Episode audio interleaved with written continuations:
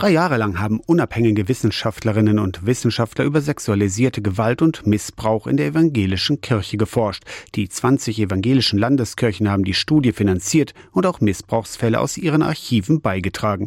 Die Ergebnisse der sogenannten Forum-Studie werden heute Mittag vorgestellt, weiß der mitteldeutsche Landesbischof Friedrich Kramer. Ich bin da eher neugierig und bin gespannt, was wir da strukturell ändern können. Und kann sein, dass wir an manchen Stellen genauso weit sind, kann sein, dass wir merken, hier gibt es noch weiße Flecken, dafür ist ja so eine Studie da. Aus drei Themenbereichen erhofft sich Gemeindedezernent Christian Fuhrmann neue Erkenntnisse. Wie können wir uns in Zukunft besser als Organisation, die im sozialen Bereich unterwegs ist, vor solchen missbräuchlichen Handlungen schützen? Zweitens bringt es eine Vergleichbarkeit der unterschiedlichen Arbeitssituationen in den Landeskirchen.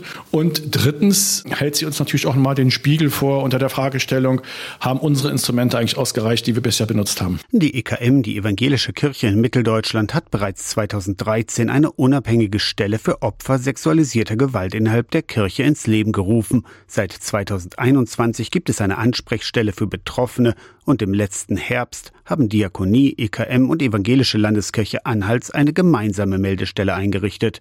Landesbischof Kramer wir reagieren auf alles und wir gehen auch alten Fällen nach, suchen von uns aus Kontakt zu Betroffenen. Wir versuchen eine Atmosphäre zu erzeugen, in der Menschen, die davon betroffen sind, sich auch öffnen. Die Vorstellung der Studie kann heute ab halb eins auch im Livestream verfolgt werden. Aus der Kirchenredaktion Torsten Kessler, Radio SAW.